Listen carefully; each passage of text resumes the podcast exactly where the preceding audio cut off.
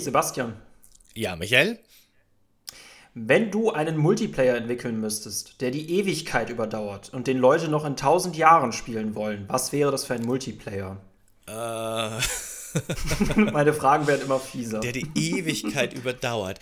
Das wäre ein Multiplayer, der erstens halbjährlich sein Genre komplett verändert und, wie wir bei Fortnite gelernt haben, jeden Monat irgendeine neue crazy Lizenz mit reinbringt, die äh, man überhaupt nicht erwarten würde und die überhaupt nicht ins Spiel passt. Das ist, das ist scheinbar wichtig. okay, das würdest du entwickeln. Ja gut, ich bin mal gespannt auf die Entwicklungszeit. Dafür wirst du wahrscheinlich auch so ein paar ich mein, hundert Jahre brauchen. Wenn, wenn, deine Vorgabe so unrealistisch ist wie die Ewigkeit überdauern, dann ist auch mein entwickeltes, mein Entwicklungsprozess unrealistisch. Sonst ist es unfair. Wenn ich mit der Ewigkeit zum Duell komme, kommst du auch mit der Ewigkeit zum Duell. Genau. Ja, äh, finde ich, ist ein faires, faires Yu-Gi-Oh! Turnier, ja. Definitiv. Ja, warum frage ich das? Äh, ja, logischerweise, weil wir heute über Assassin's Creed Brotherhood sprechen aus dem Jahre 2010, aber wir sprechen nicht über den Singleplayer, sondern über den Multiplayer. Und bevor er mir wieder ins Wort fällt, falle ich mir selbst ins Wort und frage aber, weil es eigentlich in diesem Podcast nie wirklich um Spiele geht, sondern eigentlich nur um Kuchen, welchen für dieses Legende passenden Kuchen hast du heute mitgebracht, Sebastian? Ich habe heute einen Teller mit verschiedenen kleinen Pralinen und Fruchtstückchen, die bunt verteilt sind in einem Pulk. Und ich werde während des Podcasts nur ein Stückchen davon essen, aber ich werde nicht verraten, welches. äh, auch das finde ich immer sehr, sehr spannend. Äh, ja, und äh, ich habe mit meinen Improvisationskünsten äh, mir eine Brezel äh, geholt. Die habe ich aber so zurechtgeschnitten, dass es eine Assassinenhaube ergibt. Denn wir wissen ja, äh, nichts ist wahr, alles ist erlaubt. Ah ja, na dann. Ja.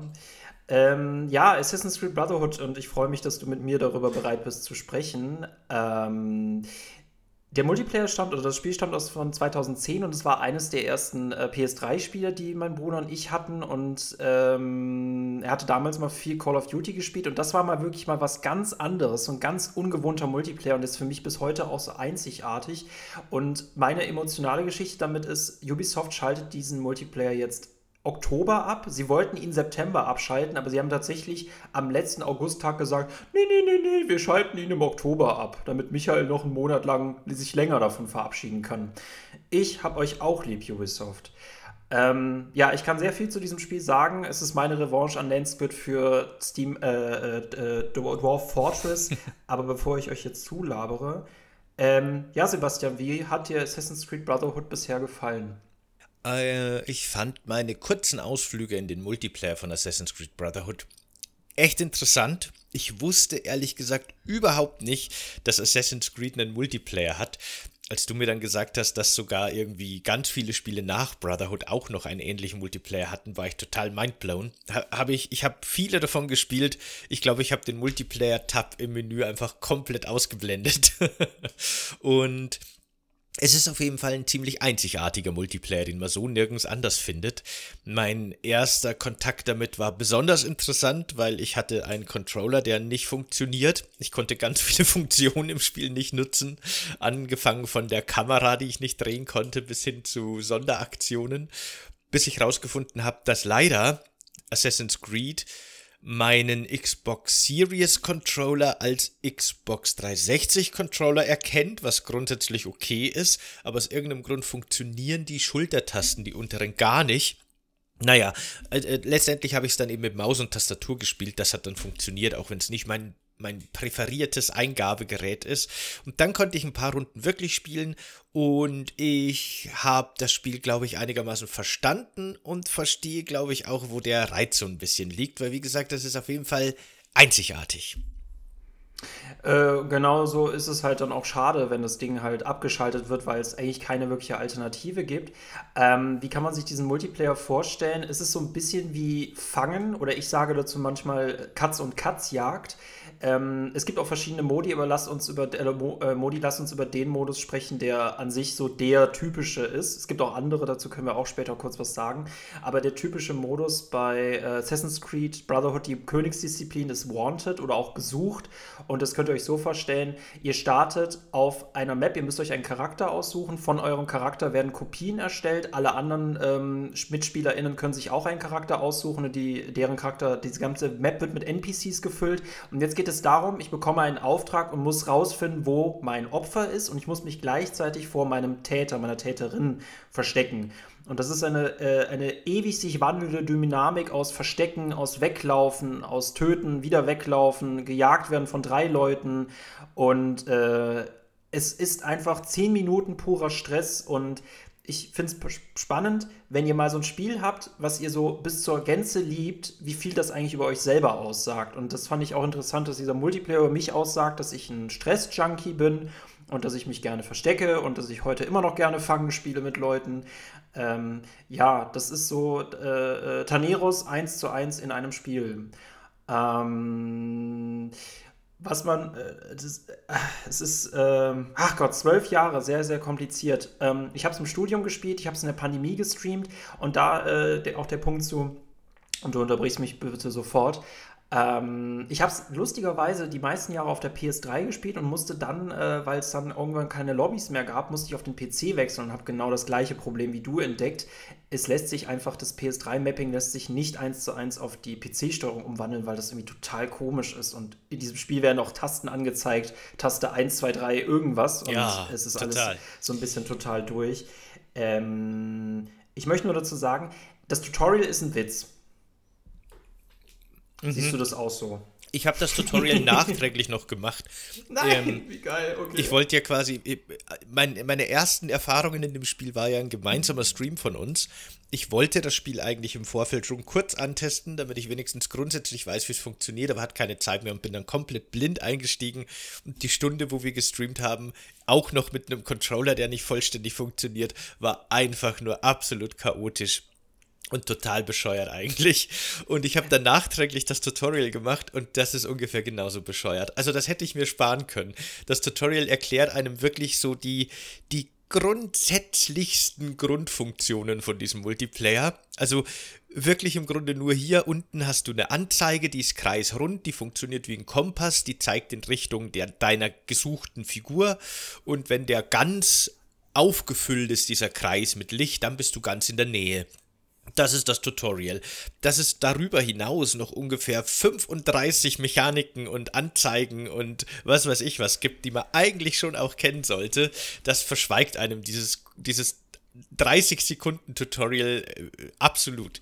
Das ist komplett nutzlos. Ich weiß wirklich das nicht, was sie sich da gedacht haben. Nicht viel. Das ist, das ist nicht, nicht besonders viel. Was ich jetzt zur Lore ganz interessant finde, das hat eigentlich überhaupt nichts mit der Assassin's Creed-Reihe genau zu tun. Aber das Witzige ist, wir spielen in Assassin's Creed Brotherhood, dem Multiplayer, spielen wir quasi die Simulation, aber nicht aus der Sicht der Assassinen, sondern aus der Sicht der Templer. Denn die wollen sich ja auf den Kampf gegen die Assassinen vorbereiten und wir sind quasi so in einem Trainingssimulation. Das gibt es auch so eine Sequenz, wo uns äh, Vivek, glaube ich, heißt der dieser Forscher aus Assassin's Creed 1 und 2. Ich weiß nicht, ob er noch später mal kurz, ich glaube, in 3 kommt er auch kurz vor. Äh, genau, und der gibt uns äh, motivierende Templerworte, äh, dass wir uns ja gefälligst anzustrengen haben, um Mitarbeiter, Mitarbeiterin des Monats zu werden. Und in diesem Tutorial lernen wir, wie gesagt, nur kurz die Steuerung. Wir dürfen einem kleinen NPC nachjagen und den killen wir. Und das, das, das, du, du hast quasi damit 1% gelernt über dieses Spiel. Das meiste lernst du tatsächlich über die Zeit und das lernst du vor allem dadurch, dass du fertig gemacht wirst. Du wird, irgendjemand wird einen Trick an dir anwenden und du wirst dann ihn so lange erleiden müssen, bis du kapiert hast, wie er funktioniert ein Beispiel zum Beispiel für diesen Kompass, das ich bis heute sehr interessant fand und ich hatte letztens sogar die Ehre, mal mit äh, Assassin's Creed YouTuber Fragner zu spielen. Ich hatte nämlich eigentlich so ein Abschiedsevent für dieses Spiel geplant und mein ganzer Plan ist jetzt zunichte gemacht worden, weil alles um einen Monat verschoben worden ist. Danke nochmal, Ubisoft. Ähm, bei diesem Kompass zum Beispiel äh, ist es so, er leuchtet halt auf, wenn du dein Opfer siehst, aber was machst du zum Beispiel, wenn dein Opfer mit anderen seinesgleichen in einer Menschenmenge steht und du keine Ahnung hast, wer äh, dein Opfer ist? Und da gibt es zum Beispiel den Trick, dass du dich hinter eine Säule stellst und die Kamera so lange drehst, bis es aufleuchtet. Und dadurch kannst du ja ermitteln, welche Person in der Menge steht. Das ist zum Beispiel so ein Trick, auf den musste ich sehr oft reinfallen, bis ich ihn selber anwenden konnte. Äh, es gibt Bug-Using, das ist ziemlich eklig, dass Leute sich an Stellen hängen können, können, an denen du sie nicht töten kannst. Das ist sehr nervig. Ähm, was ich zum Beispiel auch, ich glaube, das habe ich erst in meinen letzten zwei Jahren gelernt, es ist möglich, auf einem Seil zu sein und eine Rauchbombe zu werfen. Rauchbomben explodieren an sich eigentlich immer neben dir, aber wenn du quasi auf einem Seil bist, über der Luft, dann fliegt diese Rauchbombe viel tiefer und du kannst sogar Personen unter dir betäuben. Das muss man dazu sagen. Wir merken, das ist ein total kompliziertes Spiel. Ähm, du hast nur eine Taste zum Angreifen und dein Opfer kann dich theoretisch betäuben. Äh, der Angreifer geht aber eigentlich immer vor, dafür hast du ja verschiedene defensive Gegenstände, du hast verschiedene aggressive Gegenstände. Und das, die Krux an diesem Spiel ist, du darfst dir ein Fähigkeitenpaket zusammenstellen. Ähm, ich würde persönlich sagen, es gibt eine Meta, aber man kann halt sehr viel ausprobieren. Es gibt aber auch sehr viele nutzlose Fähigkeiten. Lansquid, was hattest du in deinem Fähigkeitenpaket drin? Also das mit den Fähigkeiten habe ich bis heute nicht ganz verstanden. Das musst du mir eh nochmal erklären. Gerne. Weil alle haben ständig diese super überpowerten Rauchbomben benutzt. Das funktioniert dann im Grunde so, dass man versucht, sich seinem Ziel zu nähern und dann wirft dieses Ziel eine Rauchbombe auf den Boden. Dann kann man sich kurz nicht mehr bewegen und das Ziel kann einem K.O. schlagen und somit ist die Jagd gescheitert und man kriegt ein neues Ziel zugewiesen. Genau. Und ich habe am Anfang, als ich angefangen habe, ewig lang nach diesen Fähigkeiten gesucht, bis ich dann tatsächlich verstanden habe, dass man auf Level 1 noch gar keine von diesen Fähigkeiten hat. Oder ich habe es wirklich nicht gefunden. Ich habe meine erste Fähigkeit dann erst auf Level 2 bekommen. Und das war dann, dass ich mich verkleiden kann was irgendwie ein bisschen nutzlos ist, also zumindest verglichen mit der Rauchbombe. Also ich kann quasi die Form eines anderen NPCs mm. annehmen, der ich eigentlich gar nicht bin. Also das muss man vielleicht dazu sagen, die Multiplayer-Maps sind quasi voller NPCs, die überall rumsitzen und handeln und in Gruppen gehen und so, wie man das kennt aus den Assassin's Creed-Spielen, aber die haben alle Multiplayer-Skins. Die sehen alle so aus wie die Spielfiguren, logischerweise, genau. damit mhm. Sinn macht. Und ich konnte dann eben die Gestalt von einer anderen Figur annehmen. Wenn ich zum Beispiel den Henker nehme, konnte ich mich dann als die, weiß ich nicht, Kurtisane oder der Barbier. Hm. Was, genau, irgendjemand anders halt äh, darstellen, dass meine, dass meine Verfolger so ein bisschen verwirrt sind vielleicht. Aber das im Vergleich zu der Rauchbombe ist eine läppische Fähigkeit. Und äh, ist das zufällig, welche Fähigkeiten man kriegt? Oder kriegt man nach einem gewissen Level gewisse Fähigkeiten? Kann man das irgendwie selber beeinflussen? Kann man die auch noch selber dann irgendwie hochleveln oder passiert das einfach, je länger man spielt? Na, deswegen ihr werdet euch schon äh, Fragezeichen haben, warum das eigentlich mein Lieblingsspiel ist, wenn wir jetzt schon sagen, das Tutorial ist komplett nutzlos und äh, das mit dem Mapping ist auch schwierig. Das mit den Fähigkeiten ist so ein weiterer Negativpunkt. Es ist tatsächlich so ein bisschen wie bei Call of Duty, wo man sich ja verschiedene Waffen freischalten muss. Also Leute, die das länger spielen, sind im Vorteil gegenüber Leuten, die das nicht so lange spielen, mit einer Fußnote. Da gibt es natürlich, da kann man auch was äh, machen. Ähm, de facto ist es so, äh, du bekommst mit jedem Level bekommst du neue Fähigkeiten, genau. Und äh, auf Level 50 hast du alle Fähigkeiten freigeschaltet. Darüber hinaus kannst du aber dadurch, dass du verschiedene Fähigkeiten öfter nutzt und bestimmte Herausforderungen absolvierst, kannst du sogar noch verbesserte Arten von Fähigkeiten bekommen. Also schnelle Rauchbombe, langanhaltende Rauchbombe, weite Rauchbombe. Das ist, äh, ne, und wenn man sich das so anguckt, kann es schon echt komplex werden. Ähm, was ich sagen muss, ich musste ja auf dem PC neu anfangen und so als Smurf-Account, also als Person, die eigentlich unterschätzt wird, ist das schon spannend, weil ähm, wenn ich auf einen Gegner zugehe oder Gegnerin, ich weiß nie, welches Fähigkeitenpaket diese Person nutzt. Und ich muss mindestens wahrscheinlich einmal reinfallen oder richtig liegen, äh, womit ist die Person jetzt ausgestattet. bei der Rauchbombe ist es so eine Sache, das ist eine, eine gefühlte Sache, das lernt man auch durch die Erfahrung. Wann muss ich eigentlich Rauchbomben, um nicht getötet zu werden? Weil äh, steht er direkt vor mir, ist es zu spät? Ist er noch zwei Meter entfernt, ist es zu früh? Ähm, das ist so ein Timing, genau. Und genau komplizierter wird es, wenn beide Leute gleichzeitig Rauchbomben werfen. das hat sich für mich wirklich eben auch total random angefühlt, wann ich es schaffe, jemanden zu töten und wann er mich auf, auf irgendeine Art und Weise abwehren kann. Manchmal waren ja da gar keine Rauchbomben involviert, sondern ich habe das Gefühl, manchmal konnten die mich einfach so K.O. schlagen. Ist das möglich? Ich habe keine Ahnung. Aber es, es war für mich immer so ein einfach ein Glücksspiel. Ich näher mich jetzt der meiner Zielperson und drücke die Assassinentaste und entweder ähm, kommt dann die Animation, wo ich den töte, oder es kommt die Animation, wo ich abgewehrt wäre. Das war immer für mich so ein 50-50 Glücksspiel. Das habe ich nie so ganz verstanden. Aber das wird wohl mhm. dran liegen, dass die Gejagten in dem Fall einfach im richtigen Moment das Richtige gedrückt haben, was auch immer das anhand deren Fähigkeiten Paket ist. Ne? Ich sag mal so, äh, betäuben ist dann möglich, beispielsweise, wenn der Täter äh, mit dem Rücken zu jemandem steht. Wenn ihr beide auf eure Tasten hämmert, also du drückst auf Töten, er drückt auf Abwehren. Äh, Im Zweifelsfall wirst immer du als Angreifer äh, gewinnen. Ähm, betäuben ist, ist äh, ohne Rauchbombe ziemlich schwierig, finde ich. Es gibt zum Beispiel auch den Trick, ähm, du kannst, und das sind alles so Sachen, die man lernt, ähm, sagen wir mal, ich würde verfolgt werden die Person läuft mir hinterher und ich lasse ich lass mich einfach plötzlich hinter einer Säule stehen und diese Person läuft an mir vorbei und dreht mir den Rücken zu. Und genau in dem Moment kann ich sie betäuben. Das sind zum Beispiel solche Tricks. Ähm, ja, nee, wie gesagt, äh, es ist halt ohne Fähigkeiten, es ist echt schwierig. Man kriegt echt lange Zeit wirklich aufs äh, Fressbrett, äh, wenn man noch nicht Level 50 ist. Ähm, ich finde aber auch, bei diesem Spiel ist es nicht wichtig, dass man Erstplatzierter wird, weil ähm, es darum geht, wie qualitativ hochwertig die Kills sind, weil wenn man ziemlich viele unheimlich macht, es gibt so ein Punktesystem, je heimlicher ein Kill ist, desto mehr Punkte bekommt man. Wenn man auf sein Ziel zuläuft, wird automatisch eine Fluchtanzeige ausgelöst. Also der, der, der, der, äh, der Verfolgte, die Verfolgte ist komplett gewarnt und kann jetzt quasi ähm, für ein, innerhalb von 20 Sekunden abhauen, dann ist dieser Auftrag sowieso gescheitert und die Person bekommt auch nicht mehr viele Punkte, falls sie diesen Auftrag noch absolviert. Es ist wichtig in diesem Spiel zu lernen, heimlich, aber trotzdem schnell zu spielen. Und in der Menschenmenge zu töten und Gift zu nutzen. Und ja, das ist so ein bisschen äh, so der äh, Mathematiker unter den Assassinen. ja, genau, das ist auch was, das habe ich erst sehr spät verstanden, dass man sehr unterschiedliche Punkte kriegt, je nachdem, was man macht. Gibt aber gibt auch, das war nämlich auch so eine Frage, die ich, mich, die ich mir gestellt habe, gibt es einen Zustand, oder war ich einfach nur doof, indem ich mein Ziel aus irgendeinem Grund tatsächlich nicht umbringen kann, weil ich habe die vielleicht dann in diesem Verfolgungsjagdmodus oder sowas, da war dann immer so ein komisches Schloss über deren Kopf angezeigt, aber ich glaube nicht das, das ich manuell nutzen kann, um anzulocken. Und irgendwie ähm, war ich dann wirklich ganz nah an denen dran, aber mein Assassin hat die ganze Zeit nur diese Klinge so, diese Animation, wenn es niemanden zum Töten gibt, gemacht, dass er einfach nur die Klinge ausfährt, aber niemanden anspringt. Und ich habe ganz viele Regeln einfach wirklich, merke merk ich auch so jetzt beim drüber nachdenken, nicht verstanden. Ich, ich habe das auch, glaube ich, ich weiß es nicht, zwei, drei Stunden, zwei Stunden eher gespielt nur, aber ich habe wirklich ganz viele so Kleinigkeiten auch wirklich überhaupt nicht gepeilt.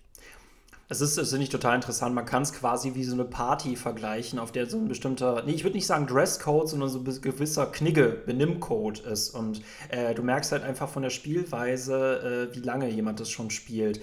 Ähm, ich würde auch immer sagen, ich gucke mir auch immer Lobbys an, wie spielt gerade so der, der Mainstream. Es gibt Leute, die laufen die gesamte Zeit nur durch die Lobby, äh, aber natürlich nicht, wenn äh, sie ihr Opfer sehen, weil da müssen sie sich heimlich verhalten, aber quasi sind die ganze Zeit unterwegs, klettern rum, springen rum. Es gibt Leute, es gibt Lobbys, da verstecken sich die Leute nur. Es gibt Leute, ähm, es gibt Lobbys, da, ver da, vergiften die Leute sich gegenseitig.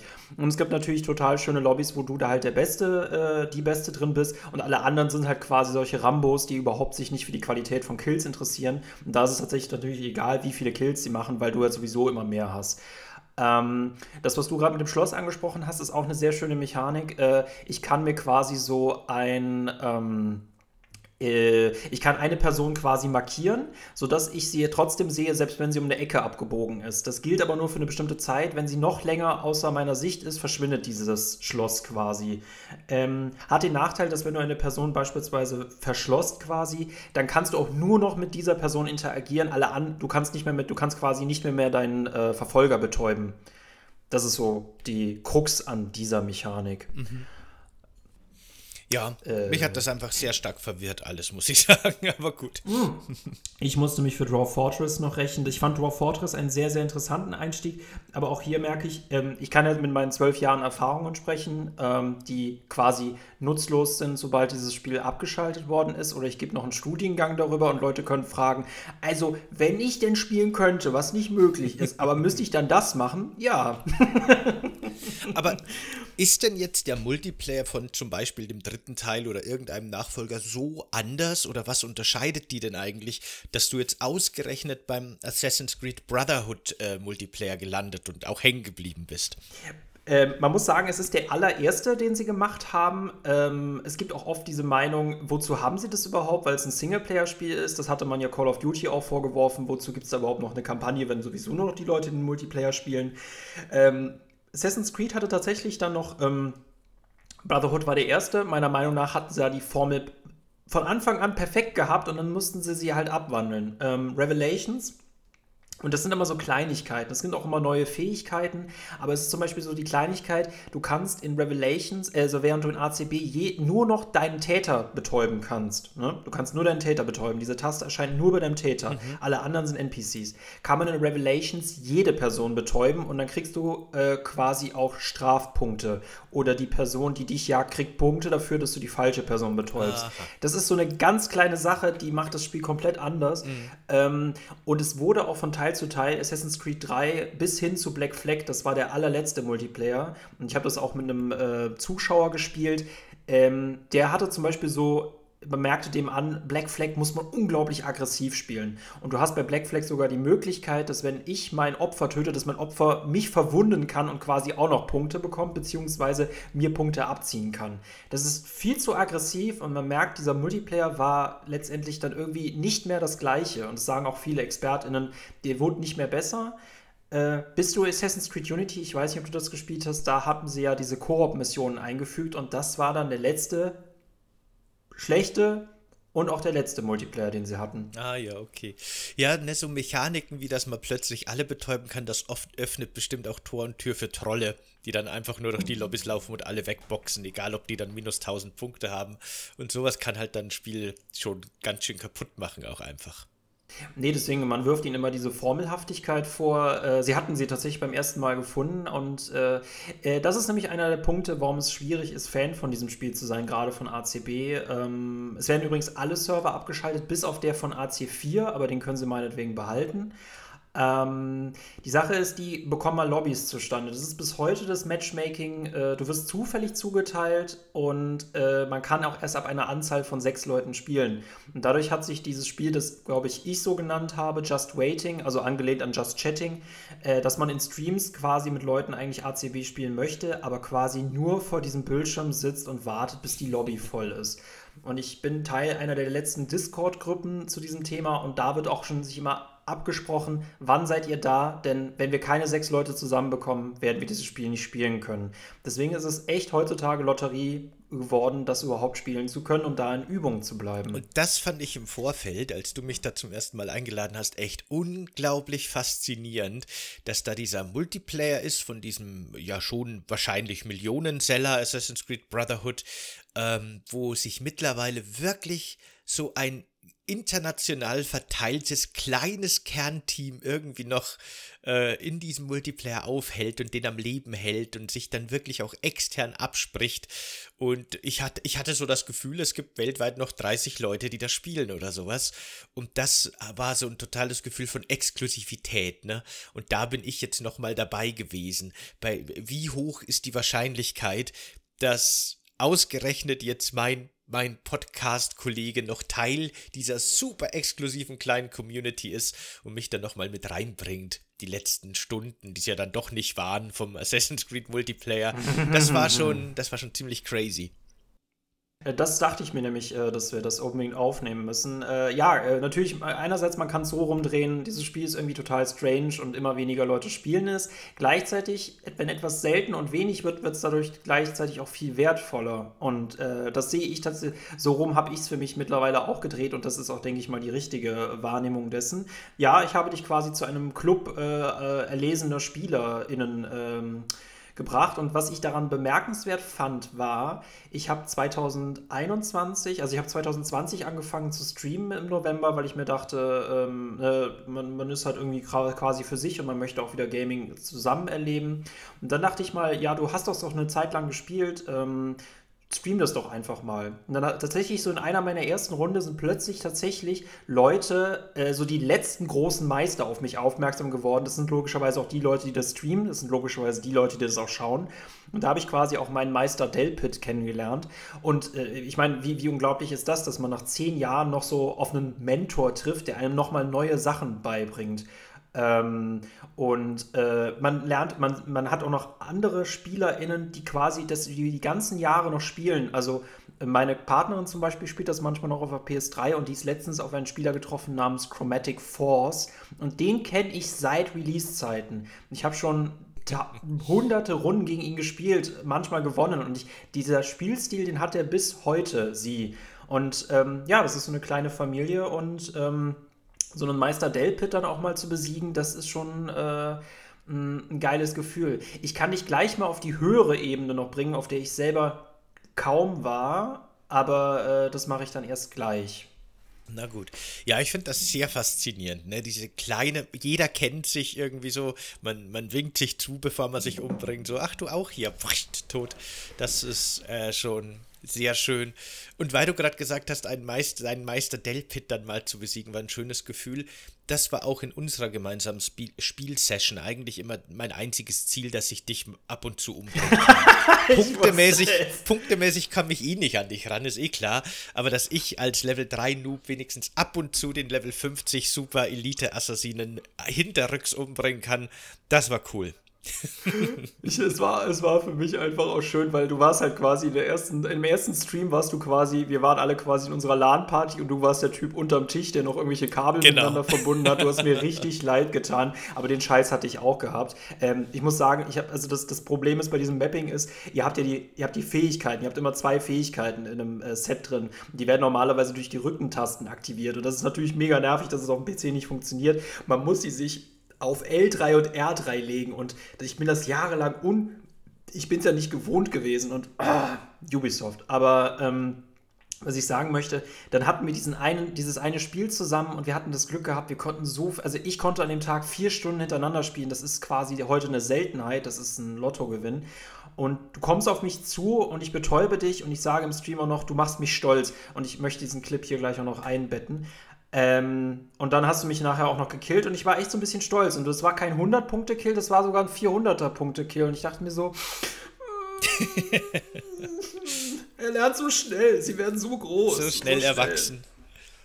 Es war auch mit Fragnat, war das ziemlich cool. Aber es ist so faszinierend, wenn das Leute nicht können, also wenn das nicht kennen, wie wenig die sehen, weil ich finde es so die meiste, also das, ich habe letztens auch jemanden interviewt zu dem Punkt, der quasi so auch er würde sich nicht selbst als der beste ACB-Spieler bezeichnen, aber Delpit hat mir gesagt, dass er zu den Besten gehört. Das ist ein Spieler namens Blatt, der aus, der ist aus Schweden. Also, und du denkst dir so, ja, why not, ne?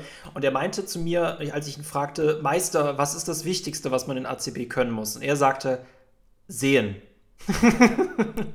Kamera bewegen und sehen. Das klingt schon nach so einer, nach so einer äh, alter, weiser Meister-Antwort. ich, ich, ich komme mir auch echt so cool vor. Ne? Äh, und er meint damit, und das, das weiß ich, was er meint, du musst sehen, wie Leute sich verhalten. Und du merkst, wenn sich jemand wie ein NPC verhält und merkst dich, wenn jemand ein Spieler, Spielerin verhält. Und der, der Trick ist, verhalte dich wie ein NPC und die Leute werden dich nicht kriegen. Und das ist zum Beispiel auch der Punkt bei dieser Verkleidenfähigkeit, die du eben angesprochen hast. Wenn du dich in einen Barbier verwandelst, aber die Person quasi nach dir, dem Schmied, sucht und du dich wie ein NPC in der Menschenmenge verhältst, die wird dich nicht finden. Das ist so, ja, ja, ja, ah, das ist schon, das habe ich mir auch, das war ja auch, glaube ich, eine meiner ersten Fragen, die ich dir gestellt habe in unserem ersten Stream.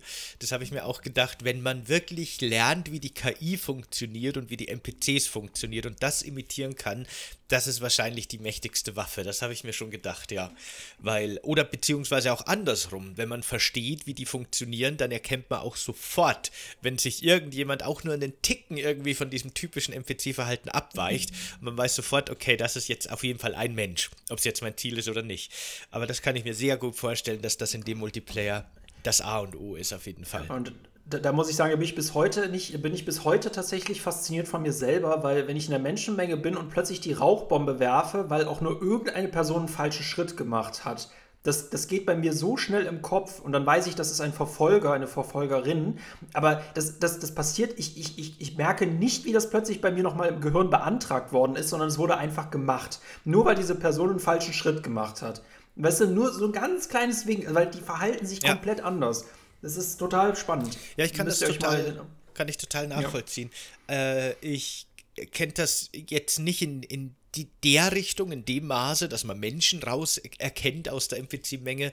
Aber ich glaube, jeder, der sich ein bisschen länger mit einem Spiel beschäftigt hat, kennt, dass er irgendwann genau weiß, wie reagiert jetzt gleich der Gegner, wie reagiert die, die KI der NPC, wenn ich das und das mache. Und dass man die dann auch so ein bisschen, ne, kiten ist ja zum Beispiel auch so ein Begriff, lenken kann.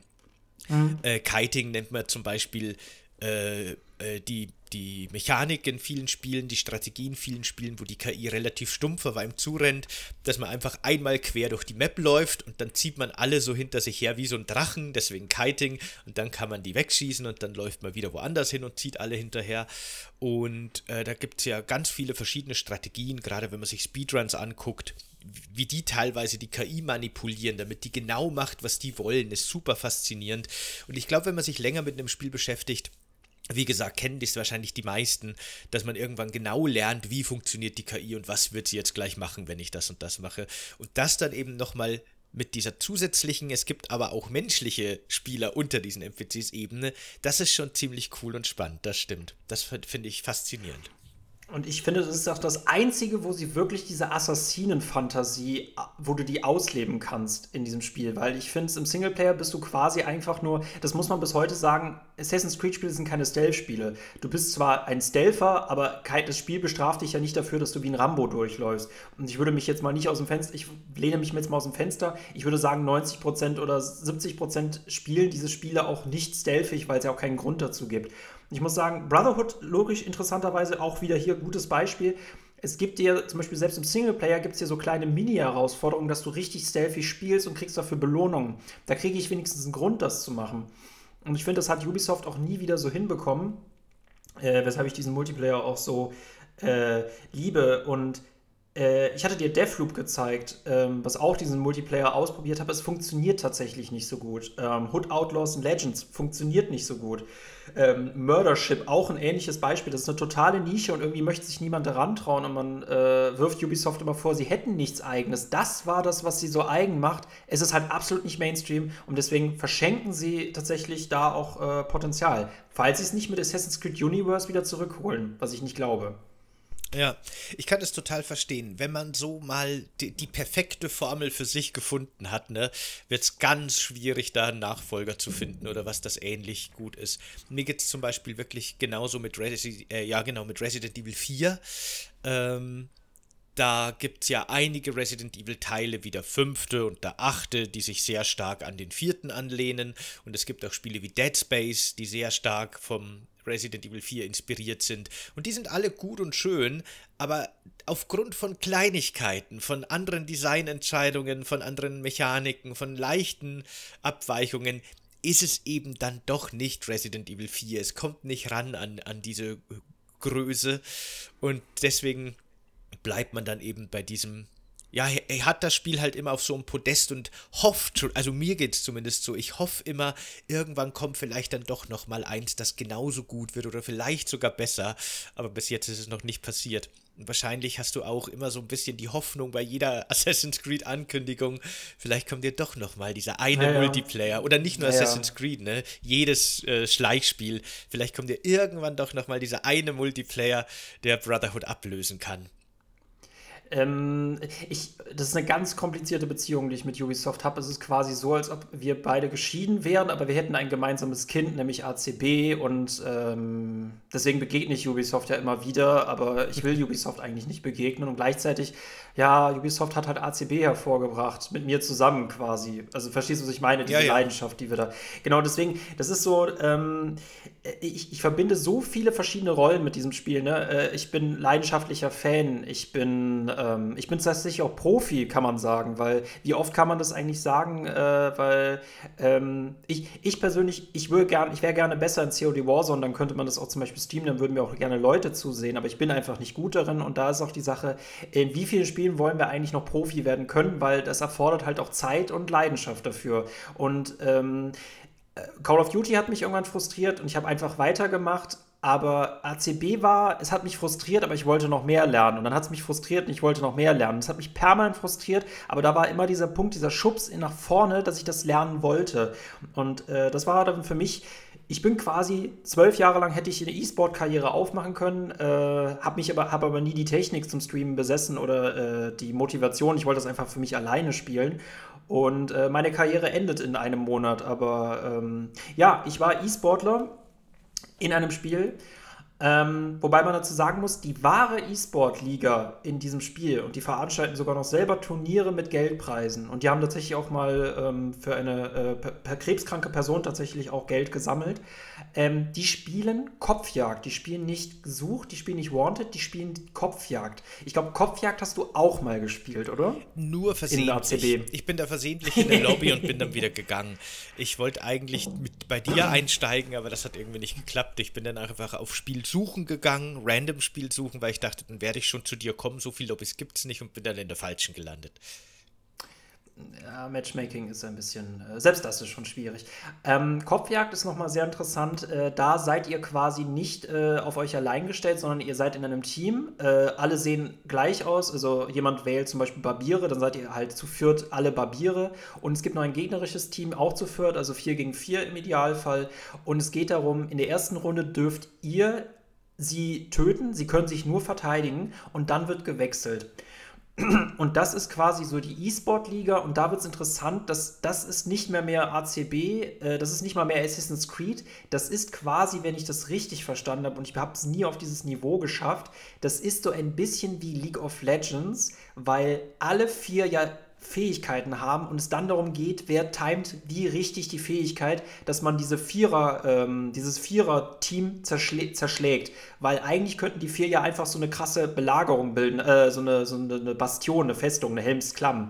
Und dann musst es halt, du musst es halt schaffen, bei dieser Belagerung irgendwo da durchzukommen, damit du alle vier eliminieren kannst. Und natürlich auch den umgekehrten Fall. Finde ich total spannend. Ich weiß nicht, ob du League of Legends gespielt hast und kennst, um diesen Vergleich äh, mitverfolgen zu können. Aber das fand ich interessant. Ich habe es kurz gespielt, aber das ist ja im Grunde auch wie in äh, Warcraft 3 oder im Grunde ganz vielen. Alles, was oder so, Dota. Genau, ja. alles, was so ein bisschen in Richtung MOBA geht, wo man halt seinen Helden hat und so weiter. Dann äh, sieht man auch immer für alle, die es nicht kennen, wie sich quasi diese, diese beiden ProfispielerInnen so aneinander vortasten und immer wieder geht einer so einen Schritt ja. vor und gleich wieder zurück, ne? Alle, ja. die beschnuppern sich so, bis dann einer die erste Fähigkeit spawnt und dann geht's los, so ungefähr. Dann beginnt dieses, dieses Schachspiel, dieses Speed-Schachspiel, wo man immer die passende mhm. Fähigkeit zum anderen wählt, damit man dann am Schluss triumphierend rauskommt. Und davor ist das immer so ein ganz langes, man, man sieht sich schon, man steht sich gegenüber, so kleine Bewegungen, aber keiner tut was. Genau.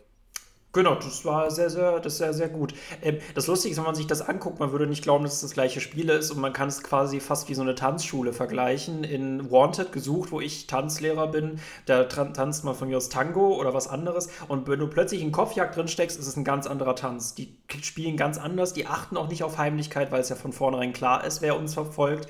Ähm, da geht es halt einfach nur darum, ähm, ja, äh, äh, zu verteidigen und anzugreifen. Was spannend ist, dass man hier als Verteidiger weitaus mehr Punkte machen kann als Angreifer, weil du ja, ähm, du kannst nur einmal töten, aber du kannst so oft wie es geht betäuben. Und das kann sich echt äh, leppen, wenn du zum Beispiel diese Vierergruppe angreifst sie dich betäubt und du am Boden liegst und wieder aufstehst und sich dann wieder betäuben und das kann ewig so weitergehen und aus diesem äh, Kreislauf musst du ausbrechen. es, es, spielt sich total anders. Es gibt noch diverse andere Modi, Truhenjagd und äh, Allianz und äh, Eskorte. Äh, und das Faszinierende ist, das sind echt wie so stillgelegte Schächte, weil wenn ihr dafür keine Lobby mehr kriegt, dann könnt ihr das vergessen. Dann sind diese Modi tot.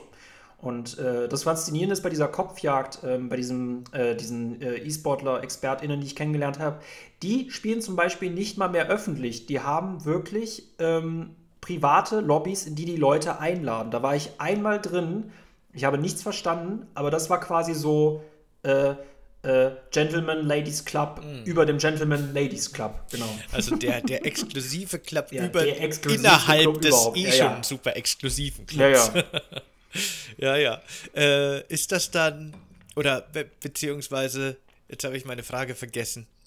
Schade. Na, dann erzähle ich zur Überbrückung schnell noch die Anekdote, weil du gesagt hast, dass man so viele Punkte machen kann, wenn man immer wieder betäubt wird. Ich hatte auch zwei, dreimal während meines Spiels die Situation, dass ich von meinem Opfer betäubt wurde und K.O. geschlagen und dann liegt man am Boden und die Figur braucht ein bisschen, bis sie sich aufrappelt und dann hat sich schon immer so in die Warteschlange hinter mich mein Mörder gestellt, der dann schon immer so gewartet hat, bis ich wieder aufstehe und das waren, finde ich, immer so lustige Situationen, weil dann rappelt sich mein Charakter so langsam auf und daneben steht schon der andere und wartet, bis ich endlich wieder in die Animation gehe, in der ich getötet werden kann und dann sitzt man halt da, gefühlt 30 Sekunden und denkt sich so, ja, na super, ich bin quasi quasi schon tot.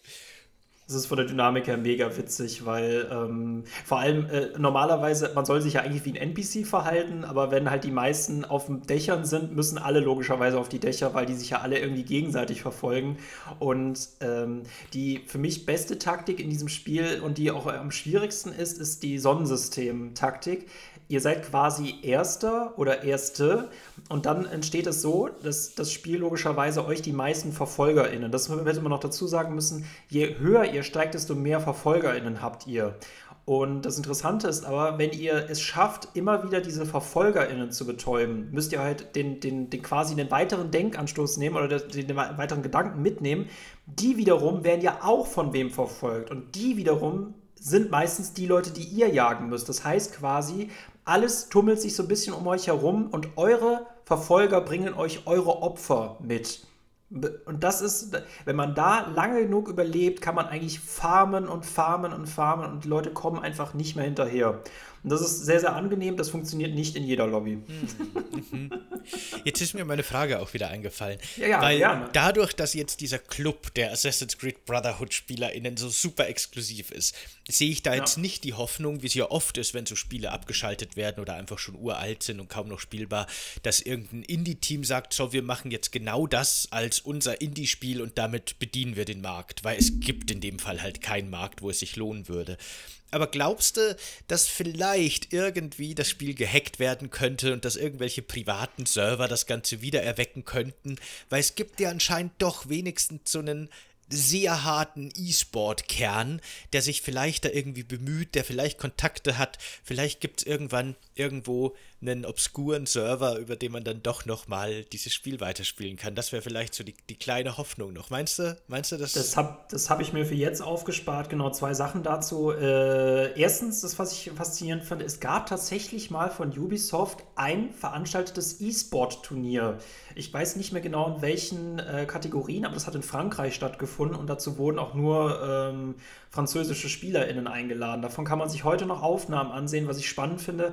Und auch da würden die ExpertInnen zu mir sagen, die wussten damals noch nicht, wie man dieses Spiel spielen soll. Das meinte er letztens, man hat, glaube ich, erst nach der Hälfte der Zeit kapiert, wie man dieses Spiel spielen muss, denn so ein Stealth-Multiplayer hat ein gewisses Verhalten, das man können muss. Am Anfang sind alle Leute drauf rumgerumbot. Ich erinnere mich nicht mehr an das erste Jahr, aber das erste war, war da hat noch keiner dieses Spiel kapiert.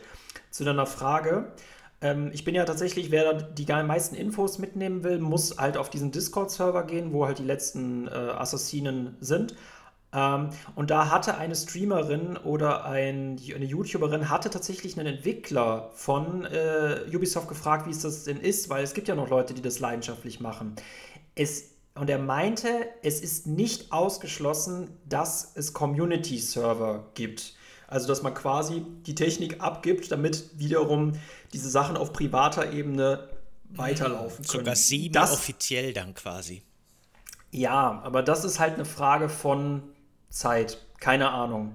Ähm, ich gehe persönlich nicht davon aus. Ich hatte, das ist faszinierend. Ich weiß nicht, warum das irgendwie mal, mittlerweile mein Spezialgebiet ist, aber ich beschäftige mich sehr viel mit so ausgestorbenen Multiplayern. Ein Beispiel: ähm, Ich hatte tatsächlich auch mit dem ähm, Far Cry von Crytek.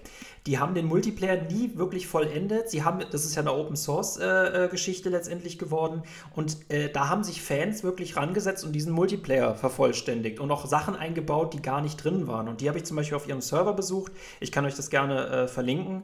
Und ähm, bei denen ist es so, das hängt halt alles von denen ab, ne? Wenn die morgen aufhören, ist es für immer vorbei, weil da unglaubliches Wissen in deren Köpfen steckt und da müsste quasi jemand nachgeschult werden. Aber auch das Gleiche ist es auch mit diesem Discord-Server. Sollte da auch die Person abspringen, dann ist es für, dann, dann wird es schwierig sein, das nochmal genau so zu wiederholen und neu aufzubauen weil du gerade Far Cry sagst. Far Cry 1 habe ich damals tatsächlich oft auf so kleinen LAN-Partys so unter Freunden im Multiplayer gespielt. Und das war auch auch so ein bisschen stealthig. Da gibt es ja sehr viel Dschungel und Grün und man kann sehr mhm. viel schleichen. Und ich habe das damals mal mit einem Freund gemeinsam gespielt. Da war ich bei ihm zu Besuch und habe meinen Rechner mitgenommen. Und ich hatte irgendwie einen total neuen, super modernen Rechner, alles auf Maximum gestellt, wunderschön. Und bin durchs Dickicht geschlichen und hab gesniped. Und die ganze Zeit hat er mich einfach weggeschossen. Und ich dachte mir, what the fuck, wie, wie gut ist der plötzlich geworden in dem Spiel über Nacht, dass der mich so killt. Ich hatte keine Chance.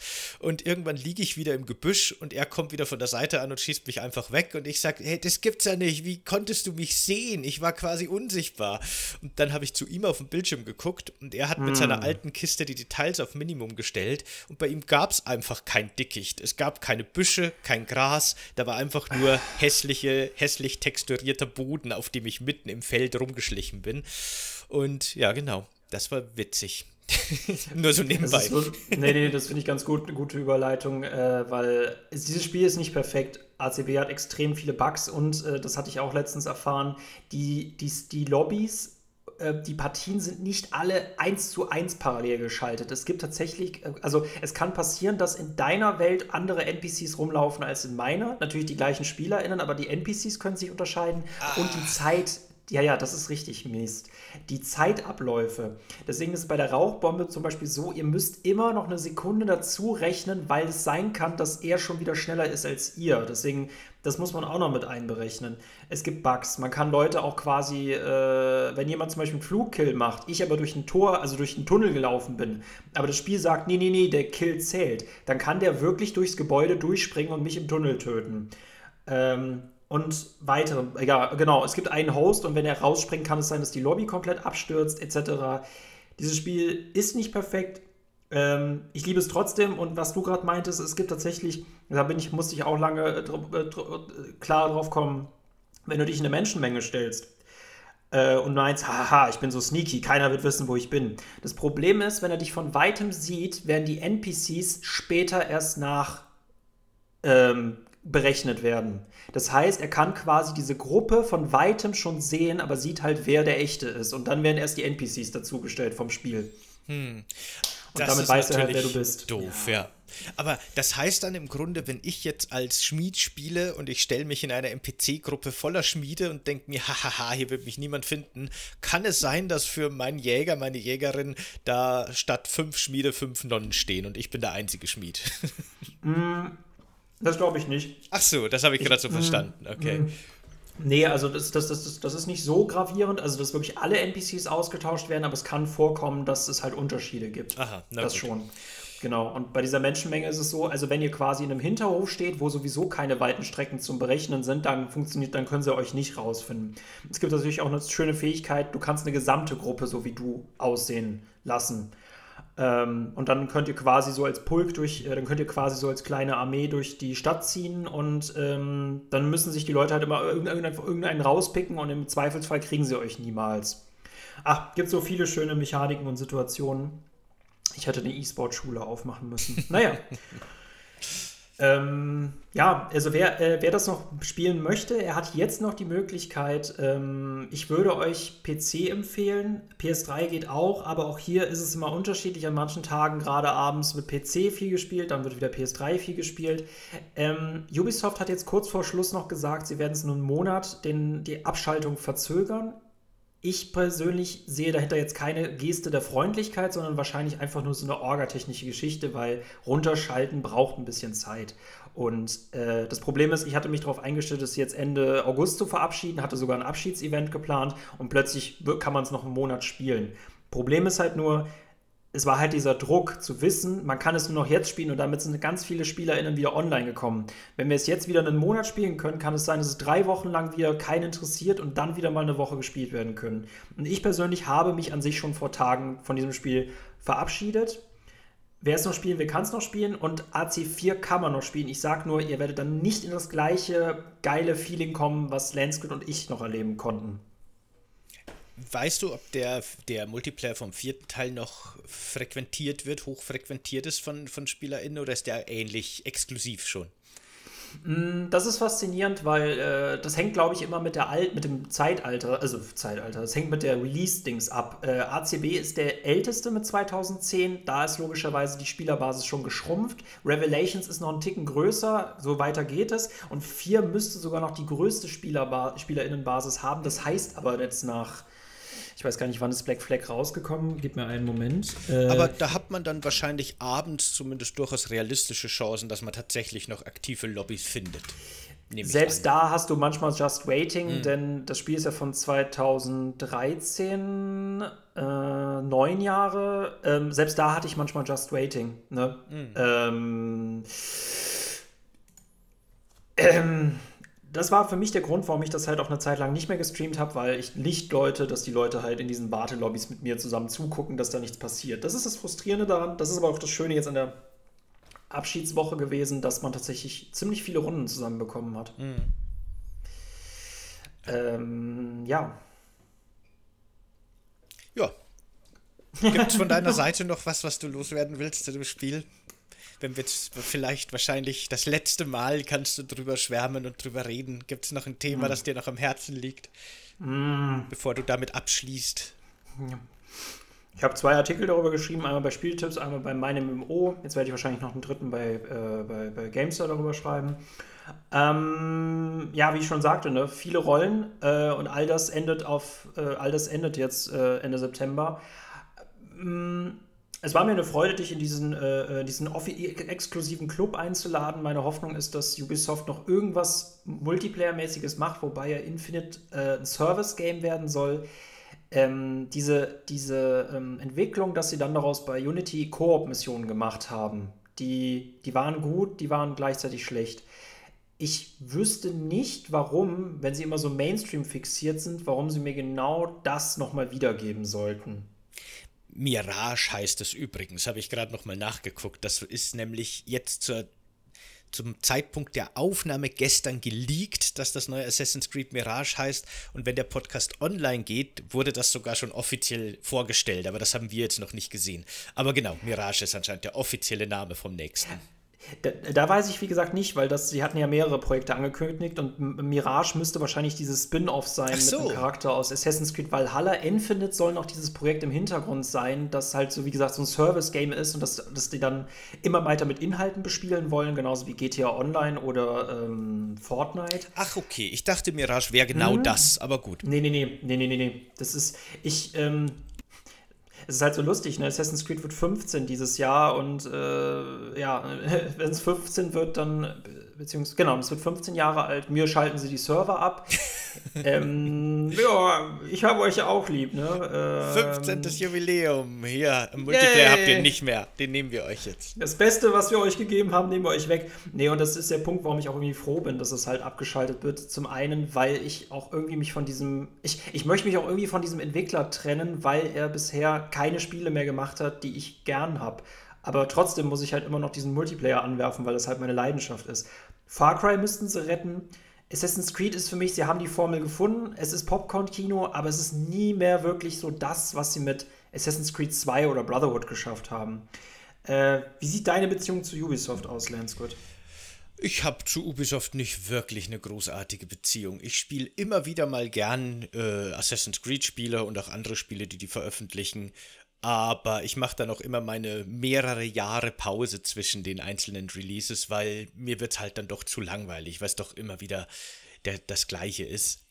Und ich, wenn ich auch so in die Vergangenheit denke, ich glaube, es gibt jetzt kein Ubisoft-Spiel, wo ich mir denke, wow, das war der absolute Hammer. Das ist in meinem All-Time-Favorite-Ding. Ja, gut, die Original Prince of Persia-Reihe zum Beispiel. Also nicht das Original-Original, das noch so 2D war, sondern die Sand of Time Trilogie ist super und so weiter. Aber ja, ich habe keine enge Beziehung dazu. Aber ich glaube. Ich, ja, das sag du ja. erst. Ich mache gleich wieder ein ganzes Thema auf. Achso, dann will ich nur noch schnell rückgreifen auf dein letztes Thema, von wegen, dass du äh, deine Beziehung zu Ubisoft beenden willst.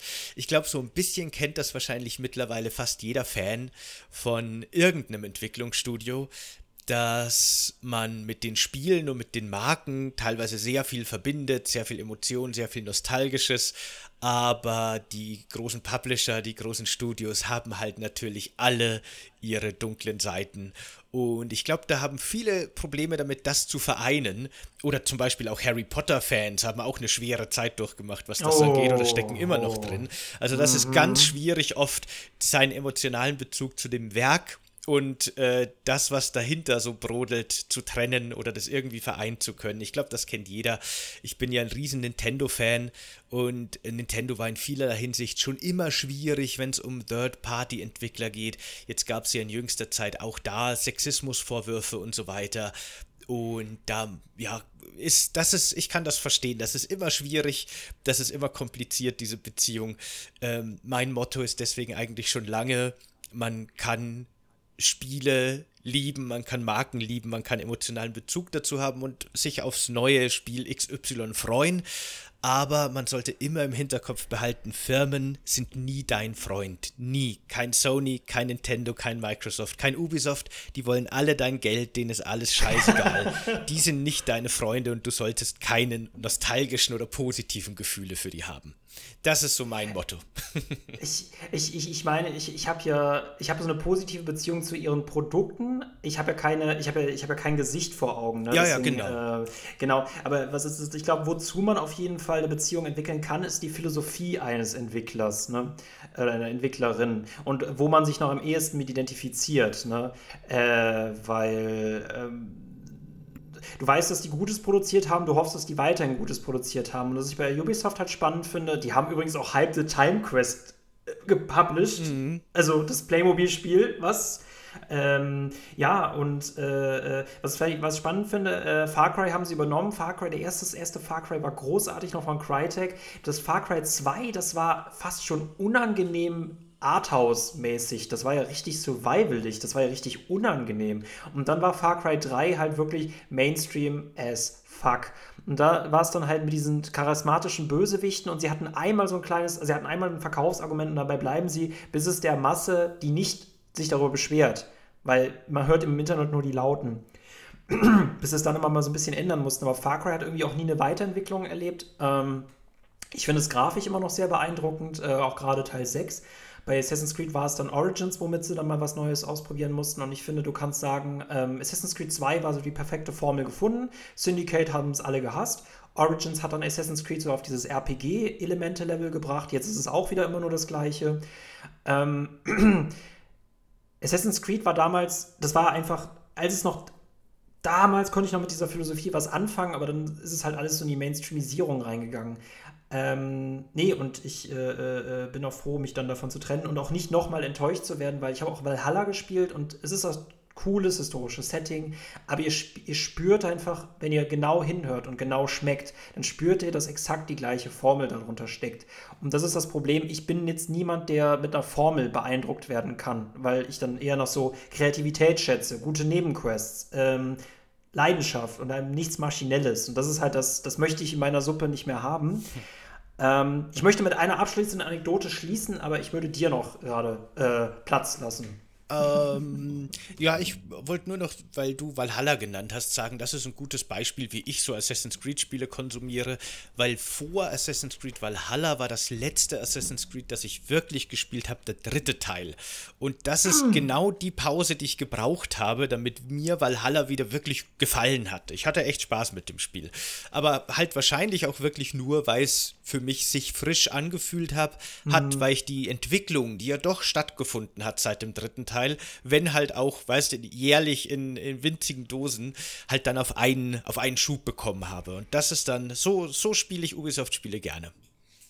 Man schließt mit einem schlechten und fängt dann Jahre später wieder mit einem guten. Nein, ich fand, ja, den, ich fand den dritten super. Mir hat der voll gefallen. Aber muss ich auch ganz okay. ehrlich sagen, hauptsächlich wegen den Schiffsschlachten. Die waren der Hammer. Aber gut. Okay, Nee, äh, was ich interessant finde, dass ich an der Stelle noch erwähnen möchte, Assassin's Creed Rogue war ein sehr interessantes Assassin's Creed. Das war ja auch das letzte für die PS3 und quasi so auch so ein, so ein bisschen stiefmütterlich behandelt. Es ist das einzige Spiel, in dem man keinen Assassin spielt, sondern einen Templer. Und das fand ich faszinierend, weil das hatte sehr viele interessante Mechaniken und es hatte tatsächlich, und das war ich total perplex, ähm, es hat Assassin's Creed Brotherhood-artige Features im Singleplayer. Ihr werdet stellenweise von Assassinen im Singleplayer NPCs gejagt. Und das nicht mal schlecht. Also das fand ich bemerkenswert, dass das doch irgendwie überlebt hat, bis es dann nicht mehr äh, aufgetaucht ist. Ich glaube, das Einzige, was man damit vergleichen kann, ist die Söldner Innenjagd, aber auch das ist nichts mehr Assassinisches. Es ist für mich mittlerweile eine historische Reihe, es sieht sehr beeindruckend aus. Ich mag den Discovery-Modus, das ist auch auf jeden Fall ähm, dieser Museumsmodus, den dieses Spiel integriert haben. Das ist eine super Möglichkeit, um auch Leute heranzuführen und zu zeigen, wie historisch in Anführungszeichen akkurat oder wie, wie historische Aufmerksamkeit, Interesse diese Spiele wecken, weil das rechne ich ihnen bis heute hoch an.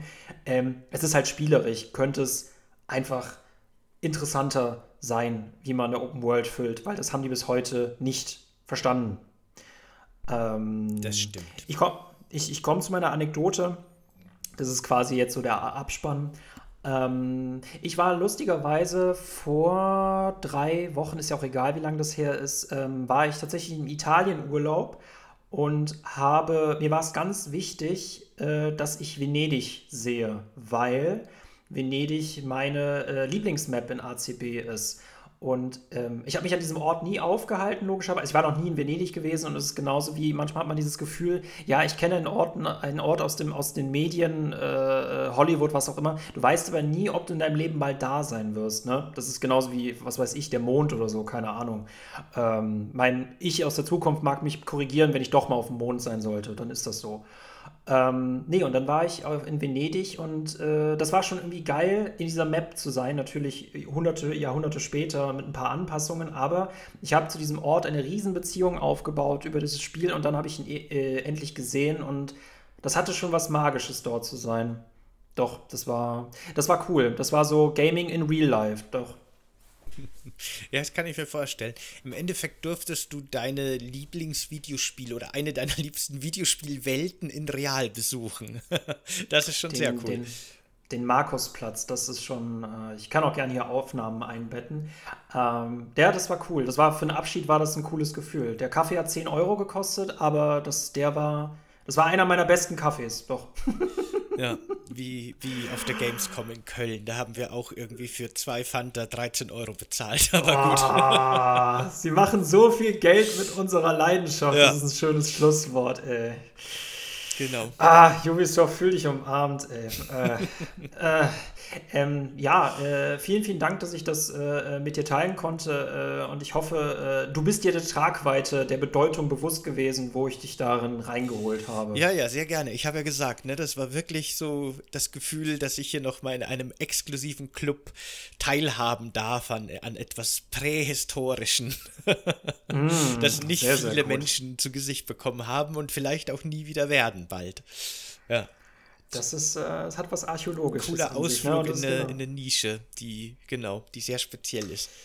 Und darin haben wir euch heute mitgenommen. Wie gesagt, ihr habt noch einen Monat Zeit. Äh, ich habe mich schon verabschiedet. Schaut doch gerne auf meinem Kanal da vorbei. Es wird dazu nochmal dieses Abschiedsvideo geben. Ein bisschen später, ein bisschen anders jetzt mit äh, äh vielen Interviews, mit vielen Specials, auch meinem Venedig-Besuch und äh, ich werde auch wahrscheinlich die Aufnahmen von äh, meinem Match mit Lance mit reinschneiden in besten Momenten zwischen Lehrer und Schüler. Das war was Einmaliges. Ähm, aber lasst uns dieses Kapitel äh, schließen, äh, womit wir nichts ist wahr, alles ist erlaubt, ähm, zu einem anderen Spiel kommen. Genau. Bei uns ist es zurzeit, ihr merkt es, ziemlich turbulent. Wir haben im Vorfeld auch drüber geredet, aber wir haben uns dazu entschlossen, erstmal auf jeden Fall noch beizubehalten, dass wir immer die, das nächste Spiel ankündigen, über das wir reden, auch wenn es dann doch immer wieder mal was durcheinander wirft. Aber es wird wieder leichter, glaube ich. Wenn ich so unseren Plan angucke, wird es wieder ein bisschen geordneter. Aber nächstes Mal reden wir jetzt über Ratchet Clank 2 das wurde ja schon länger angekündigt, dann hat es uns gleich drei Sachen reingeschoben, aber jetzt kommt es endlich wirklich und dann dürften wir auch wieder, ich, ich hoffe, ich verspreche nicht zu viel, in einigermaßen normale, sinnvolle, geplante Gewässer zurückkehren, wo dann die angekündigten Spiele am Ende der Folge auch wirklich beim nächsten Mal besprochen werden.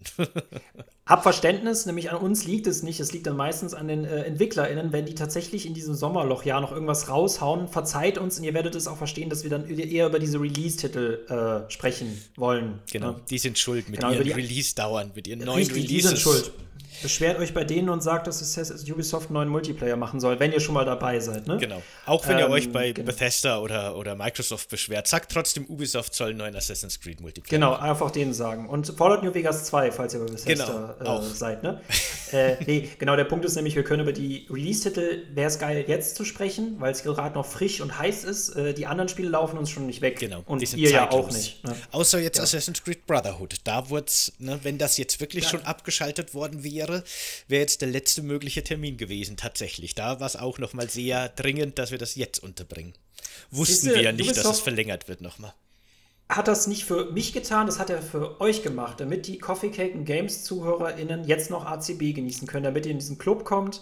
Ähm, wie gesagt, wir sind nicht mehr viele. Äh, falls ihr noch mit in diesen Club aufgenommen worden seid, schreibt es gerne in die Kommentare. Vielleicht spielen wir das nochmal zusammen und ich bringe euch auch in diesen Club rein. Genau. Ich, Lasst uns das verabschieden. Ich denke, ihr könnt wahrscheinlich, da, da werde ich jetzt nicht zu viel, äh, äh, also da werde ich hoffentlich dich jetzt nicht bevormunden oder was sagen, was du gar nicht möchtest, aber ihr könnt sicher auch gerne in die Discord-Gruppe von Michael gucken. Mhm. Die wird euch bestimmt auch nochmal verlinken. Da könnt ihr im auch nochmal ansprechen, wenn ihr Zeit habt, wann ihr Bock habt zu spielen. Vielleicht äh, könnt ihr euch ja dann wirklich nochmal eine kleine HörerInnenrunde Assassin's Creed Boah, Brotherhood Leute, zusammensuchen. Das wäre episch. Das mir, würde mir viel bedeuten. Damit wird diese ähm, Abschiedsaufnahme noch viel, viel geiler. Nochmal so kleine Padawane. Ich meine, MeisterInnen trainieren. Das wäre schon schön. Genau. Äh, besucht mich auf Discord, sonst geht in die Discord-Gruppe von ACB oder besucht mich erstmal, weil ihr ne, dann bringe ich euch so ein bisschen was bei, wie man in der Discord-Gruppe mit den Jungs und Mädels redet. Das sind ja schon so ein paar, die mögen so ein komisches Multiplayer-Spiel, da muss man ein bisschen was zu wissen. genau. Ähm, ansonsten Ratchet Clank 2, ich freue mich drauf. Ähm, das ist eine sehr, sehr.